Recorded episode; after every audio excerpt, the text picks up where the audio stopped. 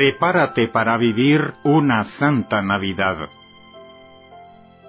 Todos podemos darnos cuenta que la festividad del nacimiento de Jesús, de ser una celebración espiritual que nos recuerda el día en que Dios se hizo hombre y habitó entre nosotros, poco a poco se ha convertido en algo puramente comercial y en ocasión para realizar convivios, que con frecuencia se vuelven reuniones en donde se come y se bebe en exceso y se da rienda suelta a los vicios de la carne, lo cual provoca problemas y división en las familias y no pocas veces hasta tragedias.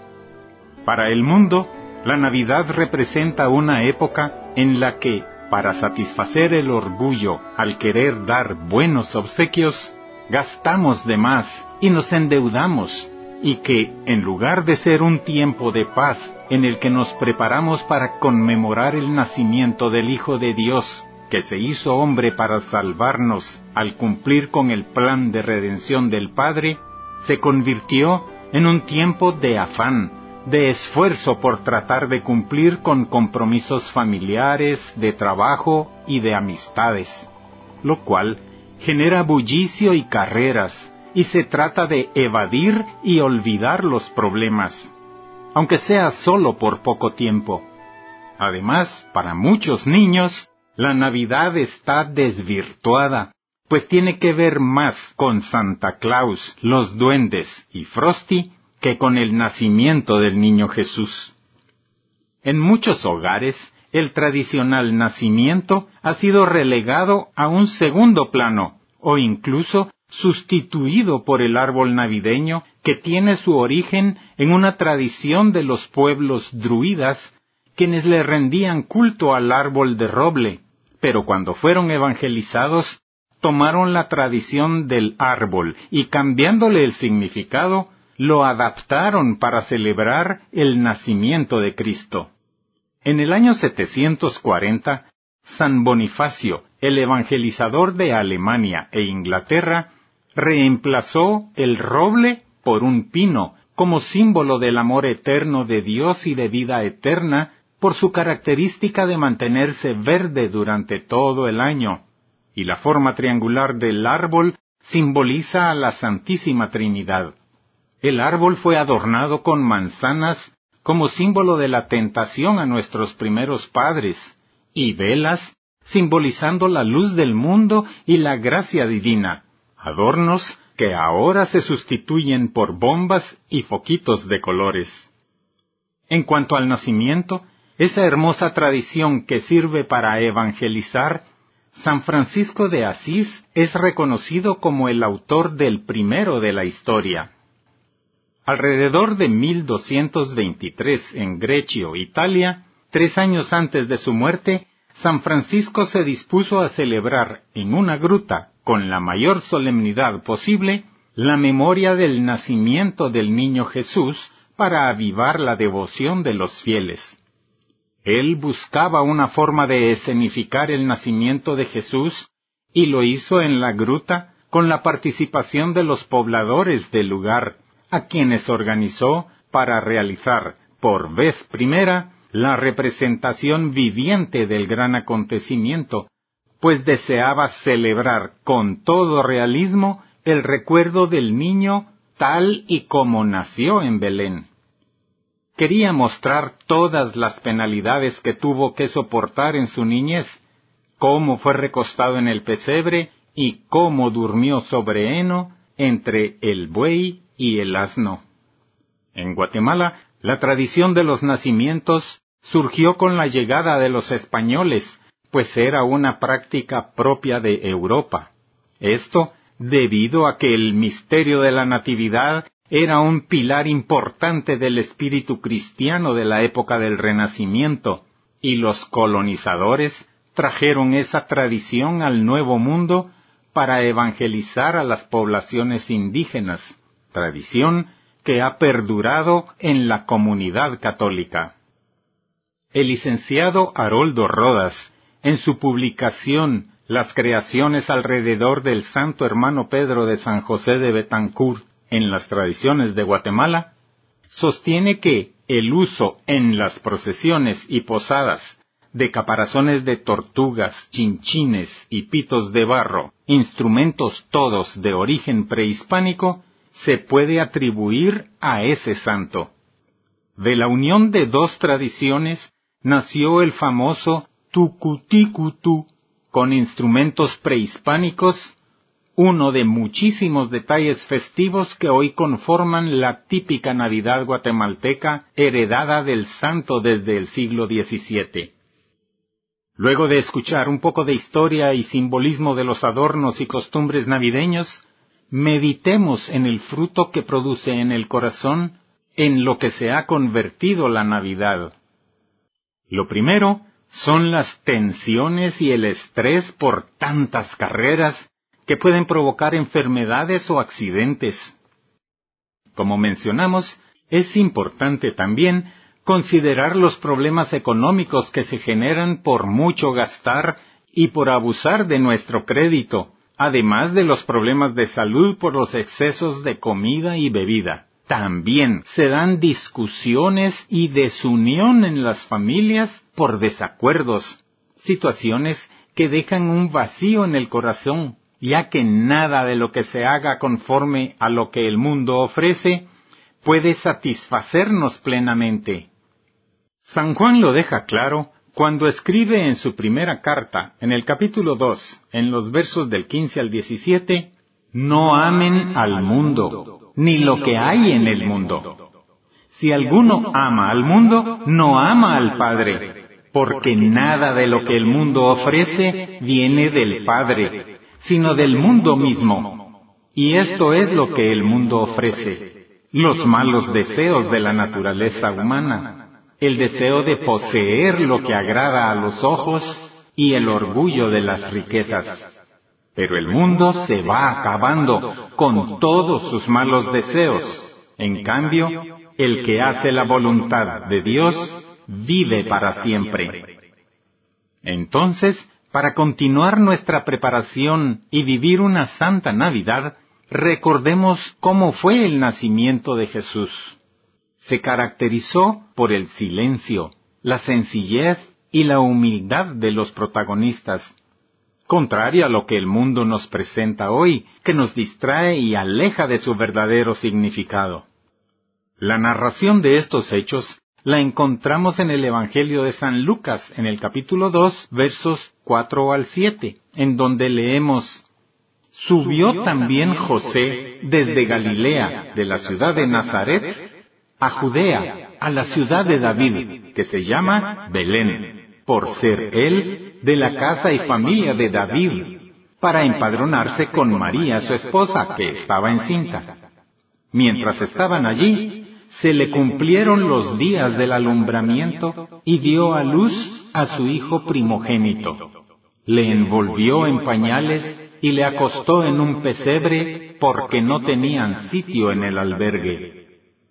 Jesús, el Hijo de Dios, Rey de reyes y Señor de señores, nació en medio del silencio de la noche, sin más adornos que la estrella de Belén, sin más música que el canto de los ángeles, sin más espectadores que los animales del establo y los pastores que llegaron a adorarlo cuando ya había nacido. Jesús, pudiendo nacer en un palacio digno de su condición de Hijo de Dios, nació en la humildad de un establo. Pudiendo ser colocado en una cuna de oro, fue colocado en un pesebre, donde se coloca la comida de los animales.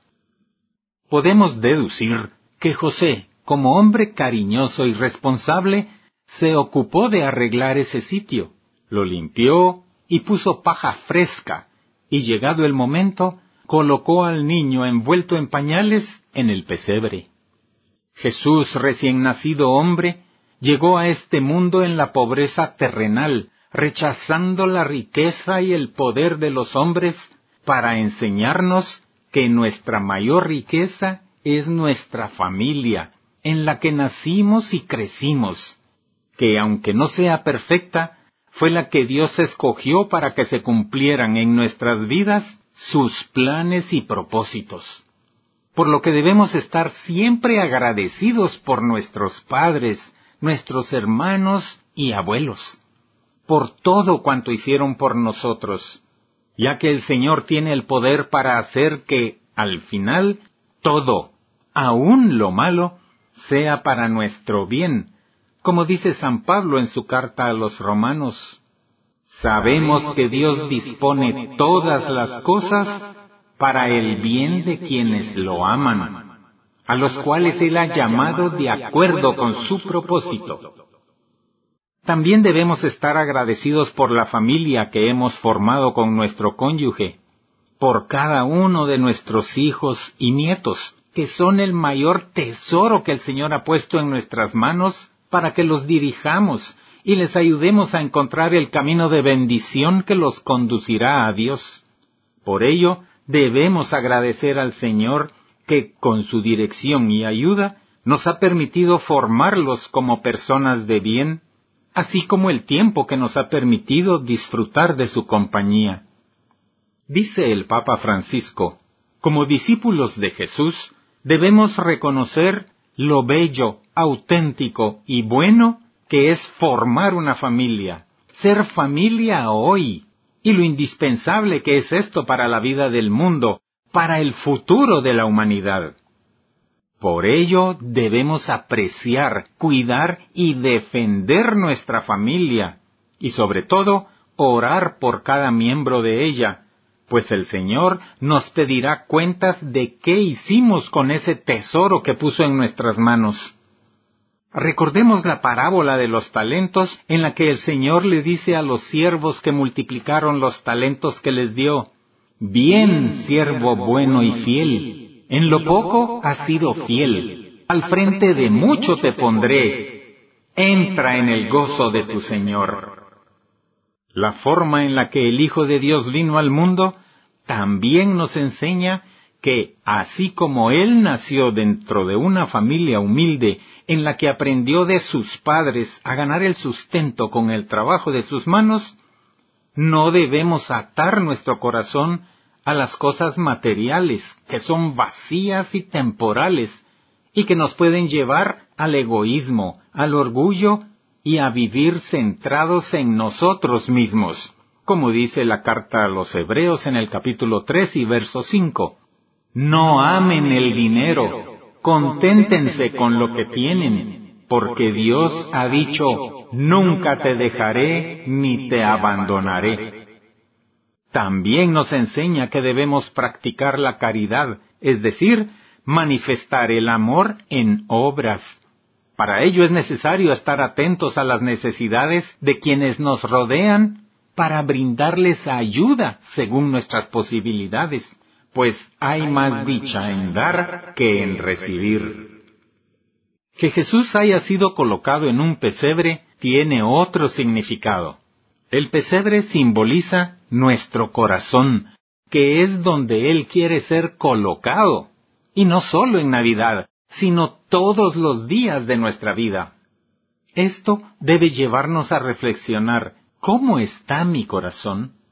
¿Está preparado para recibir al Mesías, al Hijo de Dios? ¿Qué cosas hay en él por lo que necesito pedir perdón al Señor? ¿Qué debo poner en mi corazón para que Jesús se sienta acogido?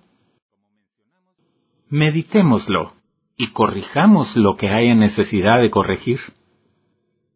El tiempo de Adviento es precisamente para que nos preparemos con la dirección del Espíritu Santo, quien al pedírselo nos revelará qué cosas hay en nuestro interior que no le agradan al Señor, para que busquemos su perdón a través del sacramento de la reconciliación, de la confesión, y para que busquemos también su gracia a través de la Eucaristía, de la comunión.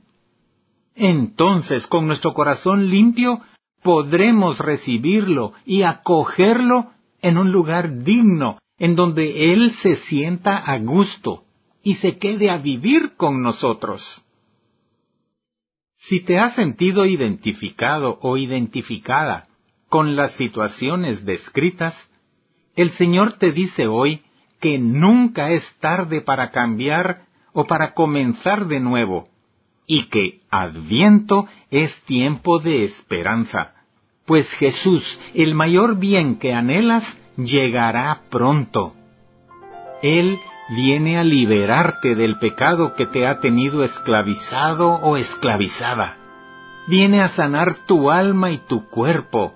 Viene a vivir contigo para que nunca más te sientas solo o sola. Ábrele tu corazón y vive plenamente la Navidad para que Jesús permanezca en ti todos los días de tu vida. Ese es el deseo de nuestro Señor y Salvador, como leemos en el Evangelio de San Mateo en el capítulo 28, en la segunda parte del versículo 20. Ahí dice, Y les aseguro que estaré con ustedes siempre, hasta el fin del mundo. Pero para que así sea, debemos hacer lo que nos corresponde, y eso significa que debemos mantener puro el corazón y estar limpios de pecado. El adviento es tiempo para que nos preparemos y tengamos nuestros corazones dispuestos para recibir en él a Jesús. Aún quedan unos días para que, si no lo has hecho, te prepares espiritualmente. Confiésate y disponte a seguir viviendo de manera grata a Dios. Y esta Navidad celebra con alegría la llegada de Jesús, el Mesías, el Salvador. Que así sea.